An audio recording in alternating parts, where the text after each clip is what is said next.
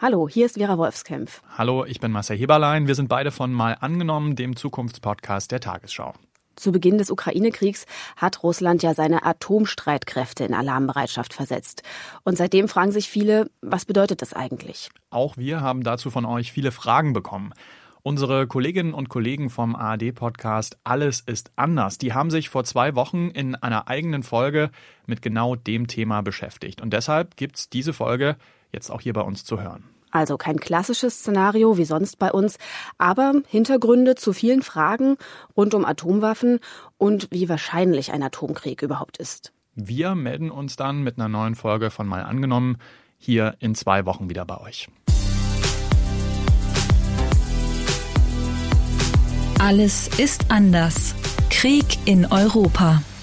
Hi, wir sind Mathis Dirkes und Caroline Bredendieck und eigentlich moderieren wir zusammen den täglichen Nachrichtenpodcast 630.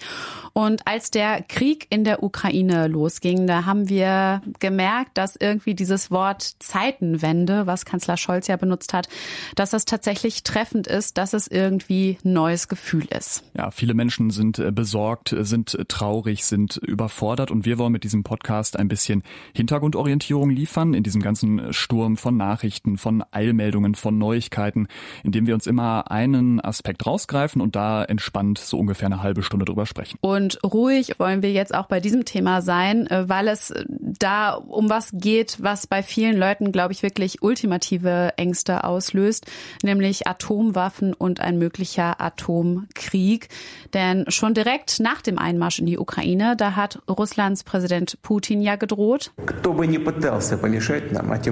Egal wer sich uns in den Weg stellen wird oder zur Gefahr für unser Land und unser Volk wird, muss wissen, dass die Antwort Russlands sofort kommen wird und sie wird Konsequenzen haben, wie sie sie in ihrer ganzen Geschichte noch nicht gesehen haben. Und ganz viele, wir auch, haben uns gefragt, was meint er damit? Meint er damit wirklich Atomwaffen auch? Mhm.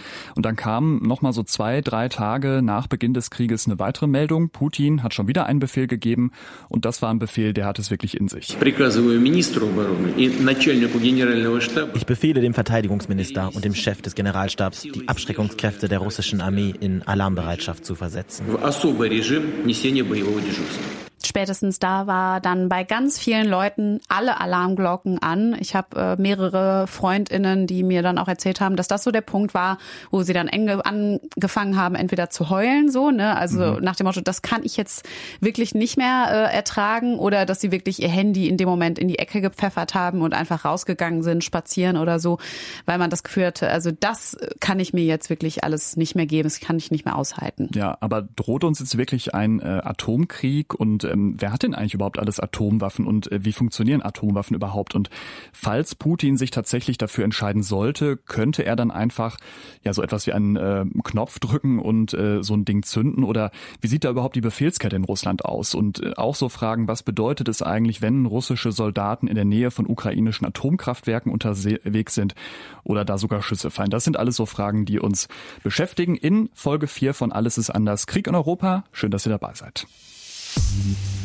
Und vielleicht starten wir mal mit dem, was schon konkret passiert ist, also was keine Spekulation ist oder eine Einschätzung oder so ein hätte, könnte, sollte, würde. Also diesem Schritt von Russlands Präsident Putin, die Abschreckungskräfte seines Landes in erhöhte Alarmbereitschaft zu versetzen. Und was das bedeutet, das hat Carlo Masala ganz gut eingeordnet. Der ist Professor für internationale Politik an der Universität der Bundeswehr. Nach dem, was wir wissen, hat äh, das russische System vier Stufen. Das heißt von normal in erhöhter Alarmbereitschaft zu militärischer Gefahr, zu sozusagen voll und voll bedeutet, die äh, Raketen sind mit Koordinaten versehen und werden abgefeuert. Wir befinden uns auf Stufe 2, erhöhte Alarmbereitschaft. Und das ist noch weit entfernt sozusagen von einer äh, konkreten Drohkulisse, bei der man befürchten muss, dass Nuklearwaffen jetzt auf irgendwelche Ziele irgendwo im Westen oder den USA abgefeuert werden. Also anders gesagt, normalerweise sind Atomwaffen geparkt in Friedenszeiten, ja, Stufe 1. Und Stufe 2 heißt jetzt, dass die Einheiten, die russischen, dauerhaft in den Kasernen bleiben müssen, damit sie schnell reagieren können. Und das sind jetzt aber keine speziellen Atomwaffeneinheiten der russischen Armee, sondern dieses Wort hat Abschreckungskräfte. Dazu gehört noch mehr. Es ist eine ganze Palette von Raketen, Flugkörpern, die diese Menschen bedienen können, äh, von denen einige aber eben auch theoretisch atomare Sprengköpfe tragen könnten, weil man sie eben da drauf pappt. Ja, also drauf montiert, äh, dann befestigt und so weiter. Mhm. Ist auch nicht das erste Mal, dass Putin seine Abschreckungskräfte auf äh, Stufe 2 setzen lässt. Das hat er vor ein paar Jahren schon mal gemacht, nämlich vor genau acht Jahren, 2014, also in dem Jahr, ja, als die Krim annektiert wurde. Und ja, also ich fand zumindest, das ist jetzt nicht unbedingt äh, super positiv, diese Nachricht von Stufe 2.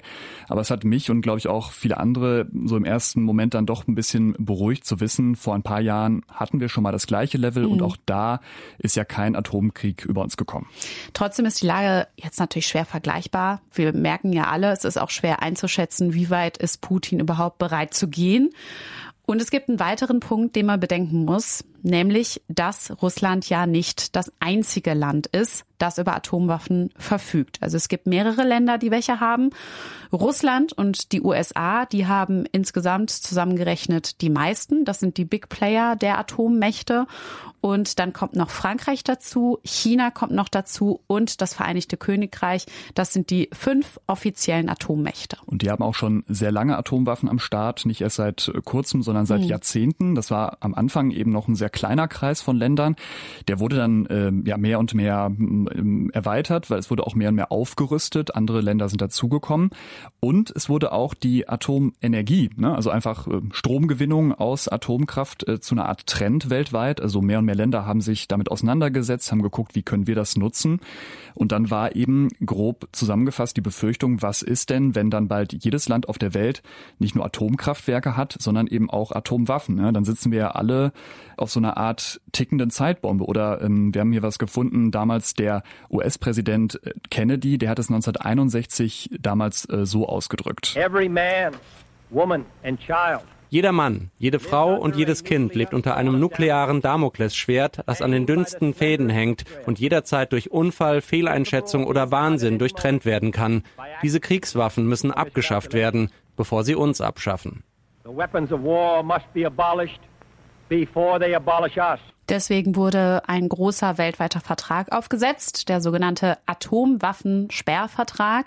Den haben mittlerweile über 190 Länder unterschrieben. Also fast alle. Ne? Fast alle. Damit im Grunde versprochen mit dieser Unterschrift, ja, wir bauen oder holen uns selber keine Atomwaffen. Da setzen wir unseren unsere Unterschrift drunter und daran halten wir uns auch. Genau, aber eben nur fast alle. Es gibt auch einige Länder, die diesen Atomwaffensperrvertrag nie unterschrieben haben und die Atomwaffen haben, beziehungsweise ExpertInnen sind sich ziemlich sicher, dass das so ist. Das ist bei äh, Indien so, bei Pakistan und auch bei Israel und Nordkorea. Das war mal Teil dieses Vertrages und ist dann wieder ausgetreten. Genau, und die äh, anderen Atommächte haben ihre Atomwaffen auch behalten. Das macht dann also im Jahr 2022 insgesamt neun Länder, die diese schrecklichen Waffen haben.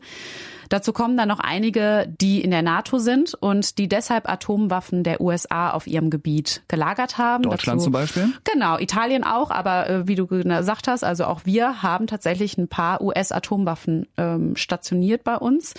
Ganz genau ist es öffentlich nicht bekannt, ähm, aber es sind wohl um die 20 und die werden wohl in Rheinland-Pfalz gelagert auf einem Stützpunkt der deutschen Luftwaffe. Ich äh, hatte das tatsächlich gar nicht so auf dem Schirm. Also, ähm, aber es ist tatsächlich so und es sorgt auch immer wieder für Proteste. Ja, genau. Also hier bei uns in Deutschland, aber auch äh, weltweit fordern immer wieder seit vielen Jahren Menschen, äh, dass abgerüstet wird, dass Atomwaffen abgeschafft werden, weil sie einfach zu den schlimmsten Dingen gehören, die sich die Menschheit jemals ausgedacht hat. Ist ja, ja auch so, dass es naja heute zwar weniger Atomwaffen gibt als während des Kalten Krieges, ne? also grob so zwischen der Zeit Ende Zweiter Weltkrieg und 1990. Aber jetzt kommt ein Aber. Abrüstung funktioniert leider immer nur gleichzeitig. Das heißt also, solange Russland noch Atomwaffen hat, werden die USA ihre Atomwaffen nicht alle in die Tonne hauen sozusagen. Mhm. Und solange die USA noch welche haben, behält auch China immer ein paar und, und so weiter fort. Das ist also so eine Art Teufelskreis, der sich immer fortsetzt. Ja, wenn dann müssen alle an einem Strang ziehen. Und da muss man wahrscheinlich bei diesem Thema, wer sind die Atommächte, wer hat solche äh, Dinger, da muss man noch den Iran erwähnen. Ähm, der, sage ich mal, damit kokettiert oder man könnte vielleicht auch eher sagen provoziert, dass er an Atomwaffen arbeitet oder arbeiten will ähm, und nämlich Uran produziert. Das ist eins der Bestandteile, die man für Atomwaffen nämlich braucht. Genau, habt ihr vielleicht auch schon mal gehört, Uran produzieren und Uran anreichern. Mhm. Da gibt es dann so spezielle Fabriken für, mhm. in denen man das macht. Ähm, auch eine Sache, die, glaube ich, ganz viele noch nie gehört haben, ist, dass die Ukraine selbst auch mal Atomwaffen hatte. Das ist so, glaube ich, eher so eine Randnotiz für viele mittlerweile in der ja. Geschichte. Aber das Land hat sie dann ähm, tatsächlich abgeben müssen in den 90er Jahren an Russland, genauso wie das andere ja, ehemalige sowjetische Staaten auch machen mussten. Aber, und das ist auch nochmal eine sehr interessante Sache, als Putin jetzt den Angriff gestartet hat vorletzte Woche, da meinte er ja unter anderem so als Begründung, er müsse Russland schützen, denn die Ukraine würde ja wieder an Atomwaffen arbeiten. Ne? Also er hat das also ja als einen von mehreren Vorwänden, Punkten genannt, mit denen er seinen Angriff dann begründet hat. Mhm, mit dieser Einschätzung bzw. dieser Aussage steht er aber relativ alleine da. Also so ziemlich alle, die sich ansonsten mit dem Thema beschäftigen, sagen, ja, die Ukraine hat Atomkraftwerke, aber es gibt keine Hinweise, dass die Ukraine dieses Nuklearmaterial, das sie hat, nämlich in Sachen Atomkraftwerke, dass sie das abzweigt für die Herstellung von Atomwaffen. Und wir haben zum Beispiel nochmal nachgefragt bei Ulrich Kühn, der ist Leiter des Forschungsbereichs Rüstungskontrolle und neue Technologien beim Institut für Friedensforschung und Sicherheitspolitik der Uni Hamburg. Und der hat uns zu Putins Kriegsbegründung das hier gesagt. Das muss man ganz einfach sagen, das ist eine Lüge und das weiß auch der ganze Rest der Welt, denn es gibt nämlich eine Reihe von internationalen Organisationen, die überprüfen, ob Länder vielleicht heimlich an Nuklearwaffen arbeiten. Das ist beispielsweise der Fall beim Iran, wo man nachgewiesen hat, dass Iran an solchen äh, Programmen arbeitet und wo sich jetzt die internationale Gemeinschaft darum bemüht, mit dem Iran zu verhandeln, dass der Iran keine Nuklearwaffen bekommt. Bei der Ukraine ist das überhaupt nicht der Fall und das war auch in den letzten Jahren nicht so und ist auch nicht zu erwarten, dass so etwas urplötzlich passieren würde. Deswegen noch einmal, hier lügt Putin wieder einmal. Ja, da legt er sich ganz klar fest. Ähm, können wir vielleicht nochmal zurück auf das Thema, dass nicht nur Russland Atomwaffen hat, sondern eben auch einige andere Länder. Und da müssen wir unbedingt nochmal über dieses eine Grundprinzip sprechen, warum Länder überhaupt Atomwaffen haben. Und das ist dieses Grundprinzip Abschreckung, was wahrscheinlich auch viele von euch schon mal gehört haben, zumindest mhm. am Rande. Erstens sind Atomwaffen einfach die ultimative Drohung. Also man bekommt ja suggeriert, wenn ich zum Beispiel die USA angreife oder Indien angreife oder Russland angreife, meinetwegen auch mit äh, stinknormalen, äh, stinknormal im Sinne von nicht Atomwaffen, mhm. dann muss ich aber fürchten, dass die mir eine Atomrakete zurückschicken. Und die Theorie ist, dass diese Vorstellung mich als 0815 Land ohne Atomwaffen dann schon davon abschreckt, die überhaupt irgendwie in irgendeiner Form anzugreifen. Ja, und auch zwischen den Atommächten gilt das Prinzip nach dem Motto, wer als erster schießt, der stirbt als zweiter. Klingt natürlich jetzt extrem mhm. zynisch und irgendwie auch so, ich weiß nicht, klingt so menschenverachtend irgendwie, ne? Aber eigentlich fasst es das ganz gut zusammen. Also wenn ich jetzt eine Atommacht bin, USA, Russland, wie auch immer, und eine andere Atommacht angreife, dann muss ich immer damit rechnen, quasi egal wie vernichtend die erste Rakete war, die ich darüber rübergeschickt habe, egal wie viel Zerstörung ich angerichtet habe, es könnte immer eine Atomwaffe zu mir zurückkommen. Ja, und um das nämlich sicherzustellen, werden Atomwaffen immer an verschiedenen Orten gelagert. Das nennt man Triade. Also die Atommächte verteilen ihre Atomwaffen auf Stationen an Land, auf U-Boote, die äh, zum Beispiel auch so Interkontinentalraketen transportieren können, also Raketen, die sehr weit fliegen können, mhm. und auf Langstreckenbomber, also Flugzeuge. Und diese Aufteilung, das ist sozusagen allgemein bekannt, dass es so aufgeteilt ist. Und dadurch ist der sogenannte Zweitschlag sozusagen immer gesichert. Also was du gerade gesagt hast, ne? Also selbst wenn der Erstschlag deines Gegners verheerend ist, also schlimmste Verwüstungen angerichtet hat, sind die Atomwaffen immer verteilt genug, dass sozusagen das Land noch irgendwas im Köcher hat, um zurückzuschlagen. Und durch diese Möglichkeit soll eben verhindert werden, dass irgendwer irgendwen überhaupt angreift. Also mhm. ne, Abschreckung als oberstes Gebot. Aber ja, dass es eben bei Abschreckung bleibt, ist halt kein Naturgesetz. Ne? Es gibt natürlich diese Frage, an der wir auch nicht vorbeikommen, nämlich die Frage, was wäre, wenn Atomwaffen jetzt doch mal eingesetzt werden? Das ist ja zweimal überhaupt erst in dem Krieg passiert, dass Atomwaffen gezündet wurden. Beide Male schon ziemlich lange her, Ende des Zweiten Weltkriegs 1945, damals als die USA USA ja zwei Atombomben über Japan abgeworfen haben. Ja, über den Städten Hiroshima und Nagasaki, die, deren Namen wirklich seitdem eigentlich jeder kennt. Die Bomben, die die USA da abgeworfen hatten. Äh, die hatten sogar eigene Codenamen. Äh, Little Boy hieß die eine, Fat Man hieß die andere. Äh, kann man äh, niedlich finden, die Namen. Und wenn man dann aber sich bewusst macht, also es ist natürlich überhaupt nicht niedlich. Es war einfach nach, nur. Es klingt nach einem Spielzeug, ne? Also ist aber eine furchtbare Massenvernichtungswaffe. Genau, ja. schrecklich und deswegen auch schreckliche Namen natürlich, äh, Bomben überhaupt so zu nennen. Ähm, in Hiroshima und Nagasaki sind mindestens 200.000 Menschen, das muss man sich einfach mal klar machen, 200.000 Menschen durch zwei Bomben gestorben, entweder direkt durch die Explosion der Bomben oder in den Tagen, Wochen, Monaten danach man weiß einfach bis heute nicht ganz genau, wie viele später noch an Langzeitfolgen gestorben sind. Ja, eben Massenvernichtungswaffen. Ne? Und das ja. ist jetzt genau oder fast 80 Jahre her. Und zum Glück muss man ja sagen, sind Atomwaffen seitdem nicht mehr in Kriegen eingesetzt worden. Aber es ist natürlich immer weiter daran gearbeitet worden, weiter daran geforscht worden. Und es gibt heute Atomsprengköpfe, die man äh, mit Raketen über tausende Kilometer transportieren kann. Du hast ja vorhin auch schon mal kurz angesprochen, ne? Interkontinentalraketen gibt ja. es. Es gibt Atom-U-Boote, die solche Waffen abfeuern können.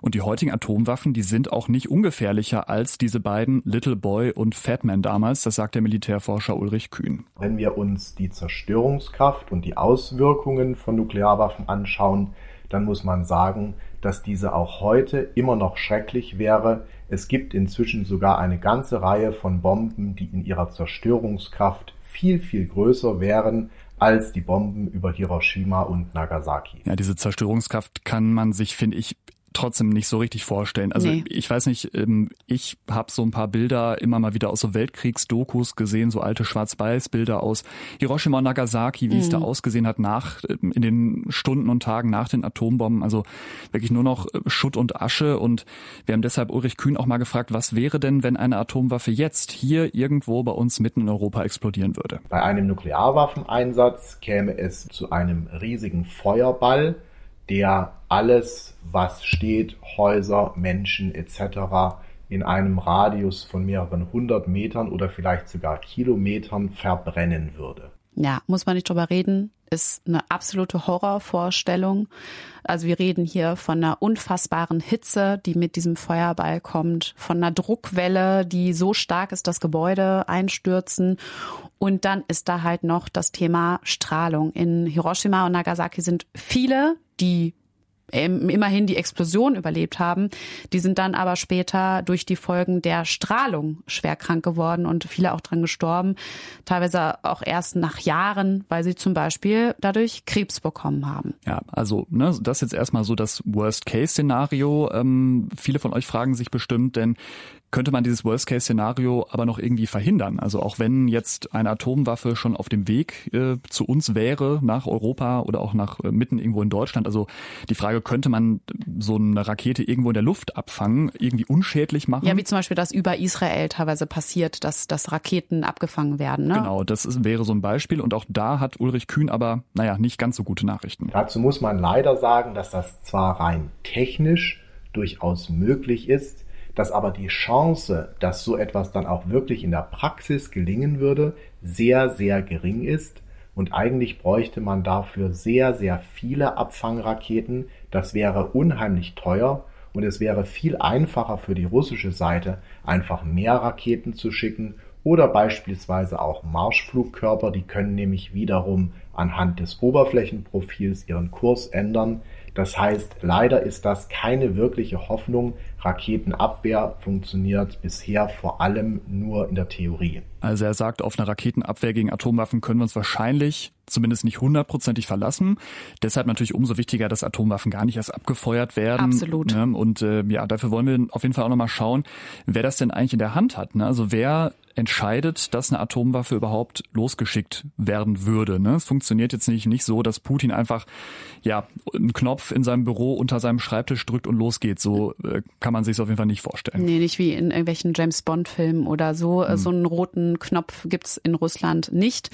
Putin ist aber schon der Oberbefehlshaber. Er hat auch laut der russischen Verfassung das Sagen über die Atomwaffen.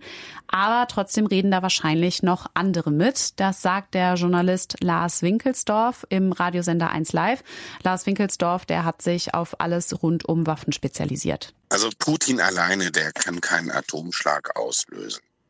Tatsächlich ist es so, dass Putin mit dem Atomkoffer nur über einen Teil dieser Codes verfügt. Das ist ein Mehr-Augen-Prinzip.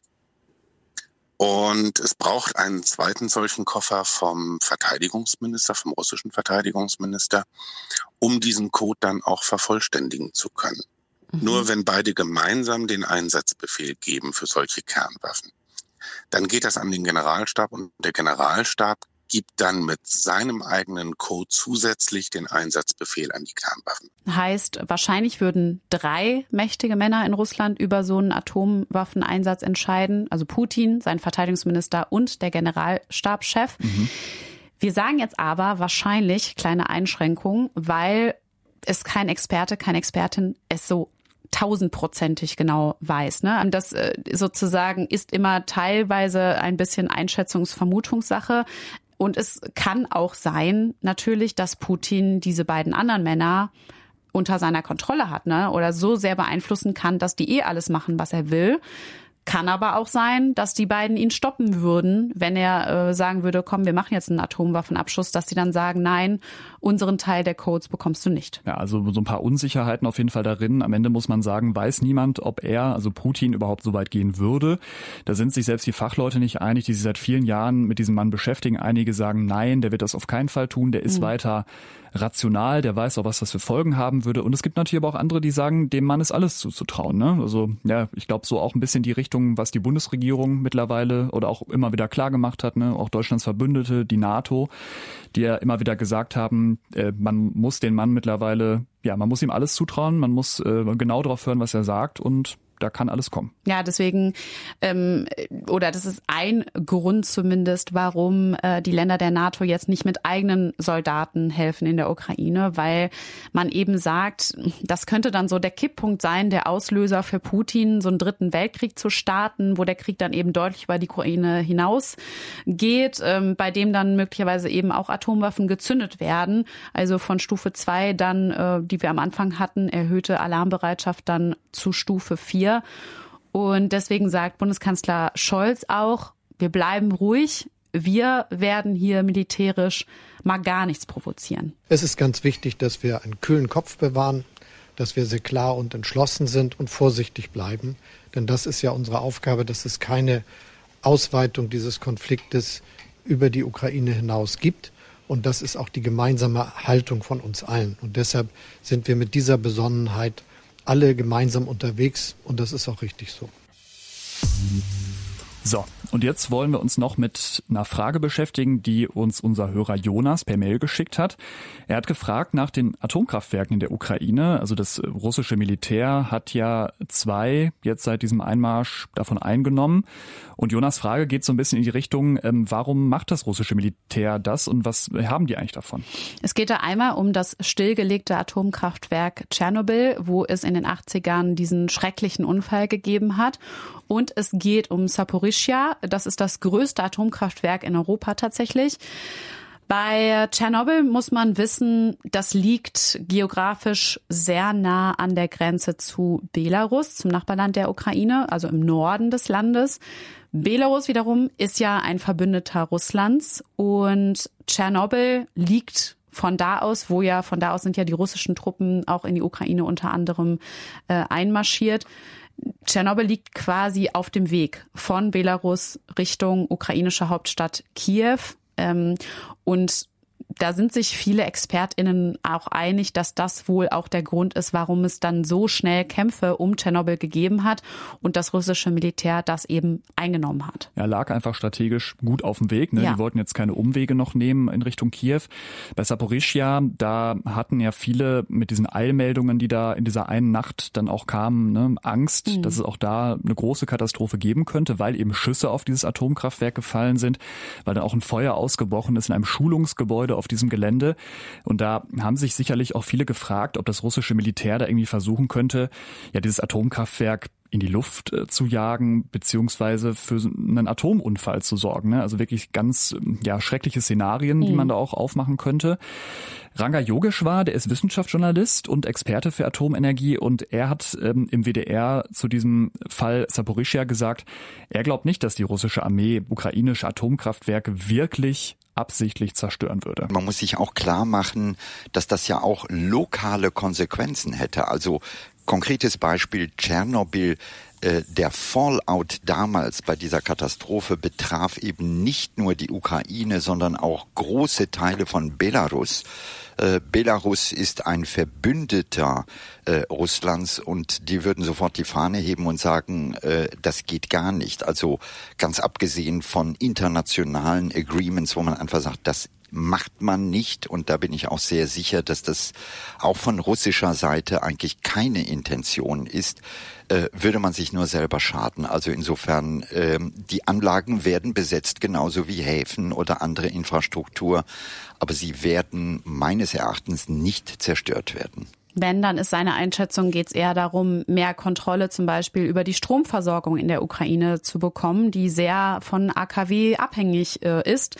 Und wenn man die sozusagen runterdrosseln kann, weil man eben die Kontrolle über so ein Atomkraftwerk hat, dann äh, kann man natürlich so auch Druck ausüben auf die Bevölkerung, weil man eben sagen kann, so, jetzt habt ihr vielleicht ein paar, paar Tage kein Strom oder weniger Strom oder wie auch immer. Und es ist natürlich automatisch auch eine Demonstration von Macht Richtung äh, ukrainischer Bevölkerung aber auch Richtung Rest der Welt, wenn man so ein Atomkraftwerk einnimmt. Ja, Muskeln spielen lassen, ne? also irgendwie zeigen, wir nehmen hier eure wichtigsten Stromversorgungen ein. Ranga mhm. Yogesh war vielleicht noch so ein Wort, auf das wir nochmal gucken können. Der hat ja das Wort Fallout benutzt. Ne? Äh, da geht es ja um radioaktive Teilchen, die bei einem Atomunfall weit nach oben in die Luft geschleudert werden können und dann später wieder, teilweise auch hunderte Kilometer entfernt, runterkommen, mit dem Regen zum Beispiel und ja ganze Gebiete dann sehr langfristig verseuchen können, wie das ja damals auch ähm, um Tschernobyl passiert ist. Ne? Ja, ähm, das sind auch andere Folgen als bei Atombombenangriffen. Ne? Also nicht, dass man das sozusagen verwechselt. Ja. Bei Atombomben ist die direkte Zerstörung durch die Hitze, die Druckwelle und so weiter, das ist da das Schlimmste. Bei einem Unfall in einem Atomkraftwerk ist das Schlimmste eigentlich die langfristige Verstrahlung. Deswegen ist ja Tschernobyl äh, auch bis heute Sperrgebiet. Aber die Folgen von dieser Katastrophe im Jahr 1986, die ist ja bis heute noch in anderen Gebieten messbar, weil verstrahlte Partikel, also dieser Fallout, ähm, in den Tagen nach dieser Atomkatastrophe in Tschernobyl ja in die Luft gelangt sind. Die wurden dann von Wind und Wolken wegtransportiert. Und im Endeffekt ist es besonders da, wo es in diesen Tagen damals im April 86 geregnet hat. Da sind sie dann runtergekommen mit dem Regen. Und äh, das ist zum Beispiel auch der Grund, weswegen man zum Beispiel ja in bayerischen Wäldern bestimmte Pilzsorten nicht in größeren Mengen essen soll. Bis heute, weil die immer noch radioaktiv belastet sind und deswegen alles andere als gesund. 36 Jahre später, ne? Muss man mhm. sich nur mal klar machen, dass mhm. es wirklich ähm, ja auch noch sehr lange Weiterfolgen haben wird. Das heißt, alles auch im Umkehrschluss, was nach einer Reaktorkatastrophe passiert und wer betroffen ist, das ist eben auch von Dingen wie Wind und Regen abhängig, also Sachen, die niemand beeinflussen kann. Mhm. Ne? Also auch nur der liebe Gott ja, und genau, Petrus. Ja. Und auf jeden Fall nicht die russische Regierung. Ja. Ne? Und deswegen ja schlussfolgern eigentlich alle Expertinnen und Experten, die wir gehört und gesehen haben, so etwas macht niemand extra. So ein Angriff auf ein Atomkraftwerk, vor allem wenn das eigene Land direkt nebenan betroffen ist und auch betroffen sein könnte. Aber, das muss man auch sagen, natürlich sind Atomkraftwerke sensible Gebäude. Die sind nicht darauf ausgelegt, in einem Kriegsgebiet zu liegen, ja, und beschossen zu werden potenziell. Äh, sie brauchen Strom zur Kühlung. Sie brauchen Personal, das sich erstens mal mit der Anlage auskennt und das auch ausgeruht ist und sich konzentrieren kann. Und man kann so ein Atomkraftwerk auch tatsächlich im Notfall nicht mal eben ausschalten, weil es selbst danach noch echt lange Zeit Strom und Kühlung braucht. Das ist also einfach ein, ein riesig fragiles System. Also deshalb, trotz aller Überzeugung, dass wahrscheinlich niemand da absichtlich eine Nuklearkatastrophe auslösen wird, es bleibt so eine gewisse Unsicherheit, ob nicht trotzdem etwas passiert, mhm. sei es durch Dummheit, durch irgendein Versehen, durch Raketen, die irgendwo anders hingehen sollten. Das können wir auf jeden Fall nur hoffen. Danke auf jeden Fall für diese Fragen an Jonas. Wir freuen uns über euer ganzes Feedback an allesistanders.wdr.de. Äh, wir lesen alles. Wir können nicht auf alles antworten, aber es hilft uns weiter, diesen Podcast besser zu machen. Ja, das war unsere Folge über Atomwaffen. Es ist und bleibt ein Thema, über das sich viele Sorgen machen, was wir auch absolut verstehen können. Da geht ja. uns ja, glaube ich, beiden nicht groß anders. Mhm. Aber insgesamt kann man, glaube ich, auch sagen, gerade weil dieser Horror und die Angst rund um Atomwaffen so groß sind, tun gerade naja, sehr viele Menschen auch sehr viel dafür, dass es zumindest dazu auf keinen Fall kommen wird. Ne? Wie ja zum Beispiel Olaf Scholz auch gesagt hat, dass versucht wird, einen kühlen Kopf zu bewahren. Ich glaube, das ist ein ganz guter Rat. Ja, das äh, finde ich ist auch beruhigend zu hören. Wenn euch näher interessiert, wie Atomwaffen funktionieren, empfehlen wir euch einen äh, spannenden Artikel von Quarks. Packen wir euch in die Show Notes oder in den Begleittext dieses Podcasts. Mhm. Und am Freitag ähm, gibt's dann wieder die nächste Folge. Da geht es um Propaganda und Zensur in diesem Krieg. Bis dann. Tschüss. Tschüss. Alles ist anders. Produziert für die ARD von RBB, SWR und WDR. Alle Folgen und weitere Podcasts gibt's in der ARD Audiothek.